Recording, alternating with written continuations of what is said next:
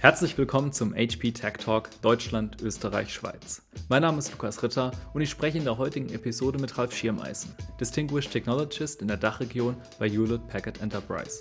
Heute behandeln wir das Thema Gaia X, ein offenes, transparentes digitales Ökosystem, in dem Daten und Services in einer vertrauensvollen Umgebung zur Verfügung gestellt, zusammengetragen und letztendlich gemeinsam genutzt werden können.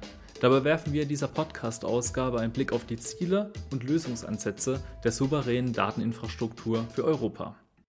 Hallo Ralf, erstmal Dankeschön, dass du dir heute Zeit genommen hast, um bei unserem Podcast mitzuwirken. Bevor wir aber mit dem Inhaltlichen starten, stell dich doch kurz vor und beschreib deine täglichen Aufgaben bei HPE.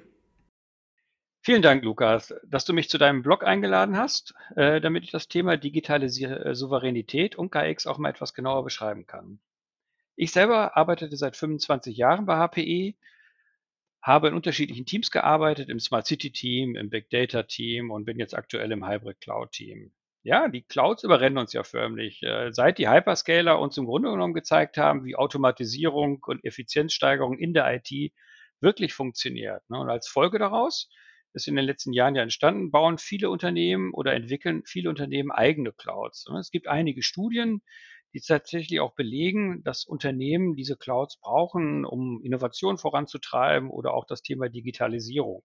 Ja, die fertigen Pakete, die ich im, in den Clouds tatsächlich dazu buchen kann und kaufen kann, sind ja in der Tat, in der Tat dazu da, äh, beschleunigt solche Digitalisierungsprojekte nach vorne zu bringen. Das heißt also, im Grunde genommen entstehen gerade ganz, ganz viele Clouds, und da bin ich selber äh, stark involviert. Zum Beispiel habe ich gerade im Gesundheitsumfeld als letztes die, äh, die digitale Patientenakte mit aufgebaut, was im Grunde genommen eine hybride Cloud-Umgebung da ist. Und da berate ich halt sehr gerne. Dazu kommt aber auch, dass wir gerade sehen, dass es viele verteilte Clouds gibt, spezialisierte Clouds, ähm, aber auch, dass dadurch natürlich dann Cloud-Silos sogar entstehen. Ja, und da stellt sich so langsam die Frage, wie gehe ich mit solchen Themen dann um? Im Grunde genommen äh, kann man sagen, wir haben jetzt das Thema der föderierten Clouds, was neu entsteht. Und äh, da kann man sagen, dass das Thema Gaia X genau im richtigen Moment kommt, um das Thema föderierte Clouds quasi aufzunehmen. Ich selber arbeite in dem Thema Gaia X seit äh, Ende 9, zwei, 2019, bin selber in einigen technischen Foren äh, unterwegs und Arbeitsgruppen und arbeite auch im Portfolio Management. Äh, ich habe also im Prinzip äh, sehr, sehr tiefe Einblicke in die allgemeine Lösungsfindung und den Aufbau der Gaia-X-Technologie, aber auch mit welchen Services äh, man rechnen kann, die Gaia-X dann demnächst bieten wird. Ja, danke für den ausführlichen Einblick, Ralf. Du hast ja eben die Initiative Gaia-X schon angesprochen. In dem Zusammenhang taucht aber immer wieder der Begriff der digitalen Souveränität auf. Aber was steckt eigentlich hinter diesem Begriff? Muss ein Unternehmen letztlich alle digitalen Initiativen komplett selber verantworten, um souverän zu agieren? Der Ruf nach digitaler Souveränität für Unternehmen ist ja schon vor Gaia X entstanden. Ne? Als die großen Cloud-Anbieter angefangen haben, die Unternehmensdaten nach und nach äh, zu speichern, wobei nicht jedes Mal sichergestellt ist oder sicher, gefühlt sichergestellt war, wo liegt der Datensatz eigentlich, wer fasst diesen Datensatz an, wer darf in diesen Datensatz reinschauen. Es sind im Grunde sind Bedenken entstanden und auch in den Medien wurde es sehr häufig sehr stark diskutiert.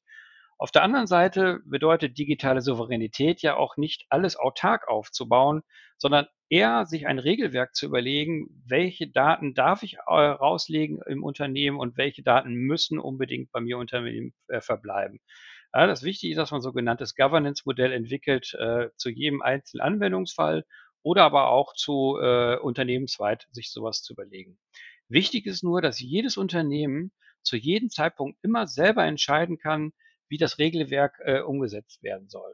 Ja, das heißt also, dass wir sogenannte Login-Infekte, die ja bei den sogenannten Hyperscalern entstehen können, dass wir die per se ausschließen können. Ne? Und es gibt weitere Kriterien der Transparenz äh, oder des Betriebes oder das Thema der Zertifizierung. Äh, habe ich alle Zertifizierungen, die ich für mein äh, für mein Unternehmen benötige. Zum Beispiel im Gesundheitsumfeld gibt es unterschiedliche Zertifizierungen als in den Finanzdienstleistungen. Sind diese Zertifizierungen auch umsetzbar äh, in einer externen Cloud? Das GAIX-Design-Prinzip äh, bedeutet ja der Souveränität Build-in per Design. Das heißt so, wir setzen hier moderne Technologien ein, die beim Vernetzen dazu äh, in der Lage sind, zu jedem Zeitpunkt immer bestimmen zu können oder einem die Möglichkeit zu geben, wo ist gerade der Datensatz, äh, möchte ich den Datensatz auch tatsächlich dort liegen haben und wenn nicht, kann ich ihn mir zu jedem Zeitpunkt auch wieder zurückholen. Das ist das Ziel der Gaia-X-Infrastruktur, die wir aufbauen. Das heißt also, sowohl auf der Datenebene machen wir uns Gedanken darüber, aber auch auf der Infrastrukturebene. Wir machen uns Gedanken darüber, wie man so eine Trusted Infrastructure dann aufbauen kann, dass ich also nicht nur den Datensatz vertraue, sondern sogar der, darunter liegenden Infrastruktur. Das ist also die Basis dann für digitale Souveränität für ein Unternehmen. Ja, Ralf, du hast es ja eben schon angesprochen. Aber was ist denn das allgemeine Ziel von Gaia X? Soll durch diese Initiative gegebenenfalls sogar ein europäischer Hyperscaler geschaffen werden? Es geht ja um vernetzte Datenräume für zum Beispiel Mobilitätsdaten oder auch Landwirtschaftsdaten. Es entstehen eine Unmenge von Daten, die irgendwo gespeichert werden müssen und zusammengeführt werden müssen. Und da wird Gaia X die entscheidende Lösung für liefern können, wie man so vernetzte Daten tatsächlich zusammenlegt, äh, wie man sie gemeinsam speichert und wie man sie dann unterschiedlichen Anwendungen auch zufügen kann. Es geht bei Gaia X ja auch um den Wert der Daten. Ich muss ja irgendwie bestimmen können, wenn ein Sensor, wenn ich einen Sensordaten nur für fünf Minuten vielleicht verwende als Anwender oder diese Sensordaten sogar brauche für fünf Stunden. Wie viel Geld zahle ich zum Beispiel für so einen Sensordatensatz, den ich kürzer oder länger äh, verwalte? Oder wie viel Geld bin ich bereit zu zahlen dafür? Das sind so Themen, die wir im GAIA-X-Kontext auch bearbeiten. Interessant ist auch die Technologie da unten drunter. Ich muss also auch eine Technologie aufbauen, die mich dazu in der Lage versetzt, auch zu beweisen, legal zu beweisen, dass ich diesen Datensatz nur fünf Minuten oder vielleicht sogar fünf Stunden verwendet habe. Bei Gaia X geht es auch äh, bei der Digitalisierung von Wertschöpfungsketten. Ne? BMW hat jetzt gerade vor kurzem angekündigt, dass sie auf Basis von Gaia X ihre gesamte Wertschöpfungskette äh, und das sind ja viele tausend Hersteller von einzelnen Bauteilen und Komponenten, dass sie die komplett auf Basis von Gaia X vernetzen werden wollen. Ja, das ist von daher sehr, sehr spannend, weil man dann tatsächlich das erste Mal eine völlig vernetzte Wertschöpfungskette äh, hinbekommen kann, wo man sehr, sehr einfach auch äh, unterschiedliche äh, Datentöpfe miteinander verbinden kann, was vorher gar nicht möglich ist. Und Gaia X wird äh, durch das, die Möglichkeit der weiteren, erweiterten Interoperabilität tatsächlich diese Möglichkeiten schaffen. Ja, und Gaia X bietet noch eine weitere, wie ich finde, sehr, sehr interessante Möglichkeit. Also ich kann tatsächlich sagen, ich möchte äh, auf Basis von Gaia X BSI-konform meine Umgebung aufbauen. Ich möchte sie DSGVO-konform aufbauen. Es kann auch sein, dass ich gewisse ISO-Zertifizierung, auf die ich Wert lege, wiederfinden möchte.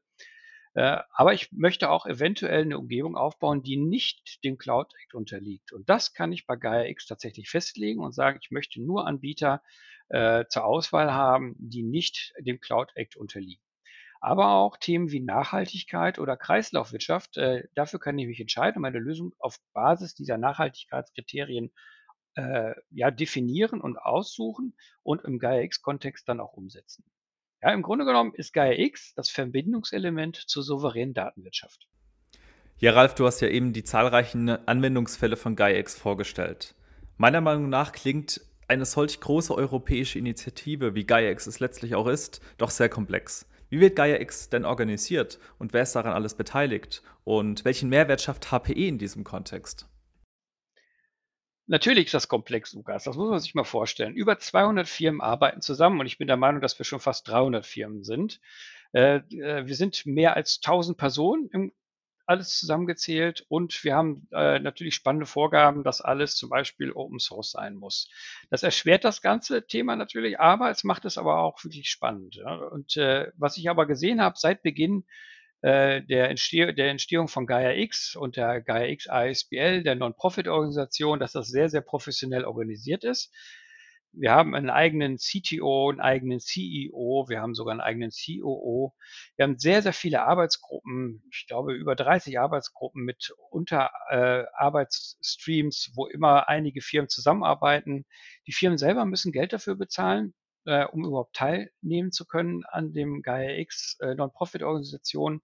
Das bedeutet, dass natürlich ein starkes Engagement da entstanden ist und äh, man verspricht sich da auch sehr, sehr viel äh, durch die neuen Möglichkeiten, äh, die Gaia X dann liefern wird. Aber die ISBL stellt auch sicher zum Beispiel Themen wie die Qualitätssicherung. Ähm, es werden Zertifikate definiert und auch nachher kontrolliert. Es werden Regeln aufgelegt. Äh, ich habe selber schon in einigen Regelwerken mitgearbeitet. Das Ziel ist im Prinzip, dass das Ganze tatsächlich wirklich sicher und souverän umsetzbar ist. Ja, aber der Start von GaiaX, der wird sicherlich eher klein sein. Also ich vermute, wir werden einige Use Cases sehen, die ja jetzt schon gerade entwickelt werden, aber sobald dann die GaiaX Software dann da ist, werden diese Use Cases tatsächlich dann auf GaiaX auch gehoben werden und die werden so nach und nach in die produktiven Modus dann äh, überschwimmen. Was wir nicht sehen werden, ist, dass man irgendwann mal sagt, wir setzen Gaia X um und haben dann per se die äh, totale Souveränität per Big Bang. Das wird nicht passieren. Ja, aber wir sehen, einige Use Cases werden als erstes entstehen und das ist genau das Thema, wo wir uns sehr stark einbringen.